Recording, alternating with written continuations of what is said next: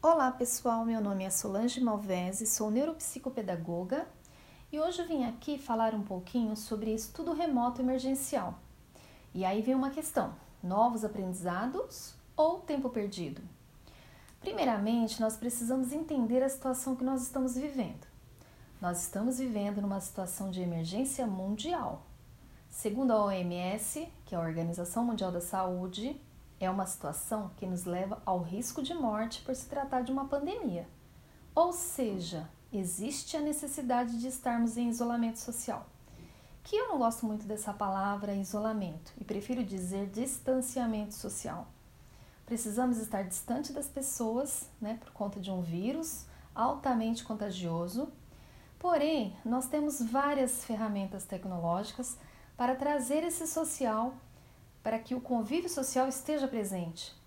Então, estamos vivendo um momento muito desafiador, mas ao mesmo tempo é um momento que vai trazer muito aprendizado, ou seja, momento de aprendizado para todos e em todos os sentidos, né? Existe sim um impacto na educação básica, porque mais da metade dos estudantes é, no mundo estão sem aulas presenciais. Então, nós precisamos entender que o estudo remoto emergencial ele é diferente do EAD. A educação à distância, né, o EAD, ele tem toda uma plataforma organizada com um único tutor, com vídeos e aulas gravadas, e o estudante que faz o EAD, ele escolheu fazer este ensino à distância. É diferente do estudo remoto, em que somos obrigados a viver essa situação. Então, esse ensino remoto, ele implica em vários fatores, em que os pais se transformam em tutores de aprendizado dos seus filhos, que é um desafio muito grande, e para os professores também se torna muito desafiador, pois eles estavam no momento de adaptação com seus alunos, né, o que, que ocorre no mês de fevereiro, março, é, no início de março, ainda existe o momento da, da adaptação do grupo, em que ocorrem as sondagens diagnósticas, ou seja, o professor ainda está conhecendo aquele aluno e de repente agora precisa é, ser feito esse ensino à distância. Nesse momento, é, o ensino remoto ele existe, ele exige um calendário próprio de acordo com o plano de ensino adaptado para essa situação de emergência conforme o conteúdo vão sendo abordados nessas aulas remotas, né? E o estudo remoto emergencial, ele está, como que eu posso dizer? Ele está na LDB, né? Na LDB, no artigo 32, diz que o ensino à distância ele pode ser utilizado em situações emergenciais na, no ensino fundamental e no artigo 36 ele também alcança o ensino médio, é, ou seja, está protegido por lei, pela LDB. Então, é um momento desafiador para todos. Existe um impacto psicossocial nisso tudo, é, em todos existe esse impacto e principalmente nas crianças. Nós precisamos ver essa criança, olhar para essa criança, como elas estão vivendo tudo, tudo isso, como elas estão vivenciando tudo isso. E tudo isso é uma grande novidade para ela. Elas estão com saudades da escola, do seu vínculo com a professora, do ambiente arejado, dos colegas. Lá na escola, elas vivem uma situação de igualdade, de sociabilidade. E isso é muito importante para o seu desenvolvimento. Agora, elas estão em casa, mas elas não estão de férias. Estão lidando com seus pais, muitas vezes estressados, em home office, tudo junto e misturado. E essa dificuldade em casa se dá também por espaços pequenos, os pais com suas preocupações econômicas, famílias com realidades muito diferentes. Então, o importante agora é conversar com as crianças sobre o que está acontecendo, o que estão vivenciando, saber ouvi-las. O momento é de escuta. Tenham paciência, é, tenham calma para lidar com essa situação. E como neuropsicopedagoga, e segundo as nossas é, psicólogas e a psicopedagoga também já disseram aqui no canal, É, e também pela minha experiência em sala de aula, o que traz a segurança para essas crianças é a rotina. Na escola, a professora apresenta a rotina todos os dias e em casa não pode ser diferente. A rotina é a saída para essa organização de estudos de seus filhos. Os seus filhos estão precisando de vocês. E como o aprendizado não pode parar, nós vamos ter que dar um jeito dele acontecer em casa e com a ajuda da escola, claro. Podemos dizer que, embora seja um momento estressante de mudanças, ele também pode ser um momento rico e de descobertas mútuas. Por que não? Seu filho aprendendo com você e você aprendendo com seu filho. Mas precisa manter o vínculo com a professora e com a escola. A escola ela precisa estar em contato com suas famílias, precisa saber o que está acontecendo com essas famílias, lembrando que estamos numa pandemia, saber qual conteúdo mandar para essas famílias, é, medir a quantidade dos conteúdos que estão sendo enviados pelas famílias, porque pelos relatos né, que estamos ouvindo por aí, é muito grande, as crianças não estão dando conta e ela precisa da intermediação dos seus pais. Então, tudo isso precisa ser analisado, precisa ser visto. E a palavra do momento, novamente eu digo, é calma. Calma, minha gente, muita calma nessa hora. Ninguém esperava que teríamos que passar por tudo isso, né, que estamos passando.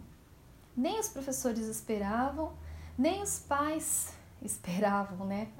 É, os pais estavam adaptados à rotina de levar seus filhos para a escola, deixá-los em segurança com seu aprendizado. Então a palavra de ordem agora é calma.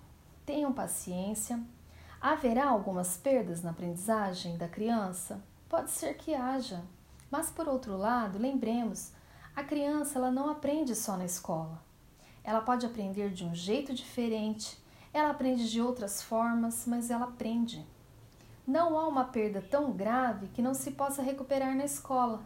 Depois, como se trata de uma pandemia, não há uma precisão de quanto tempo ficaremos nessa situação, infelizmente. Mas as escolas, elas já estão criando estratégias para essa volta. Uh, os novos planejamentos, um novo olhar diagnósticos para, para cada aluno. Então, o momento é de ajuda e de empatia. É, trago no meu, no meu material também, que está foi postado em PDF, algumas estratégias que possam ajudar né, aqueles alunos que estão na fase da alfabetização. Primeiramente, é, precisa de uma aproximação maior da escola e a família. É, observar se as escolas estão enviando atividades que contemple os pilares, pelo menos é, quatro pilares importantíssimos na alfabetização.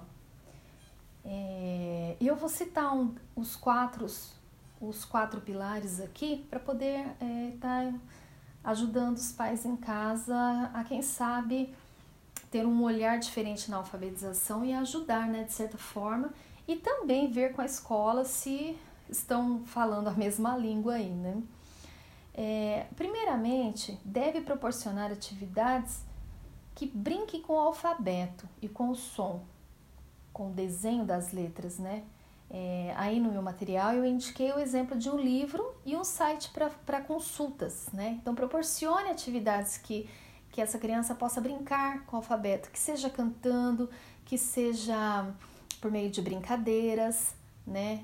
Que seja fazendo um dicionário, o livro que eu indiquei, ele chama Bicionário, ele faz uma brincadeira é, com cada letra do alfabeto, um bichinho, faz o desenho do bicho, então ele é bem é, interessante para a criança. Segundo, precisamos envolver as crianças, é, brincar com as sílabas.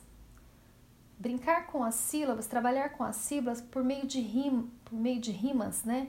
E aí eu indiquei lá no meu material um livro também que ele que é da Eva Furnari, bem legalzinho também, que ele fala sobre o nome dele é Você Troca.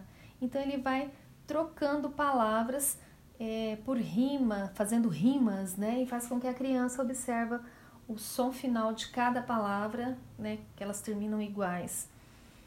Terceiro, a leitura de livros infantis. Leia para o seu filho e espera-se também que a professora é, grave histórias com sua voz para poder manter esse vínculo de professor aluno. Então é importante também a professora estar tá fazendo, nem que seja por áudio, ou gravar um videozinho lendo para o aluno. E os pais também fazer essa leitura de livros infantis, né? Eu deixei, eu fiz a sugestão do Kids Book, que é um site do Itaú, que tem muita historinha bacana lá para ser lido para criança. É, lembrando que a criança é um ser concreto, então por isso a importância das leituras, do professor ler para ela, pequenas chamadas de vídeos, fazer com a criança. É, na verdade, a professora é a sua parceira da aprendizagem, né? Então ele precisa manter esse vínculo. E o quarto pilar aqui que eu falo, importante para a alfabetização, é envolver as crianças em pequenos eventos de letramento. O que seria isso? A sugestão que eu dei, fazer uma receita, uma lista de supermercado ou afazeres, leitura de rótulos de produtos em casa. Então, se você está em casa, vai ao mercado, faça uma lista de, de produtos, peça que a criança tente escrever, mostre o produto para ela, pergunte o que está escrito. Né? Eh, elas conhecem muito bem o desenho dos rótulos, elas sabem identificar direitinho a, qual é o produto e a fala. E aí vem a pergunta: por quanto tempo vai persistir? Isso nós não sabemos. Não sabemos ainda por quanto tempo vai persistir esse distanciamento social e essas aulas remotas. E algumas dicas que eu vou continuar, que eu continuo dando no meu material, são dicas gerais para estudar nesse distanciamento social. Então, primeiramente, a rotina, né? Você precisa de uma organização para estudar sozinho, principalmente aqui falando dos adolescentes. Segundo lugar, paciência, né? É, nesse momento, seja resiliente, tenha paciência e seja resiliente. Fique em casa, terceiro, fique em casa, mas não fique sozinho. É, isso significa que você possa conversar, estudar virtualmente com seus amigos, peça ajuda para os seus professores, sentiu dificuldade é, com as novas metodologias que não está entendendo ou não estão conseguindo utilizar os recursos, peça ajuda ao professor ou à instituição, no caso dos pais né, com filhos pequenos. E cinco, minha última dica aqui para esse estudo remoto, aproveite a oportunidade e procure soluções para estudar, aprender e conhecer outros recursos. E os pais que estão com as suas crianças em casa, Aproveite esse momento também para estar com eles, é, que é tão difícil quando a gente está na correria do dia a dia, né?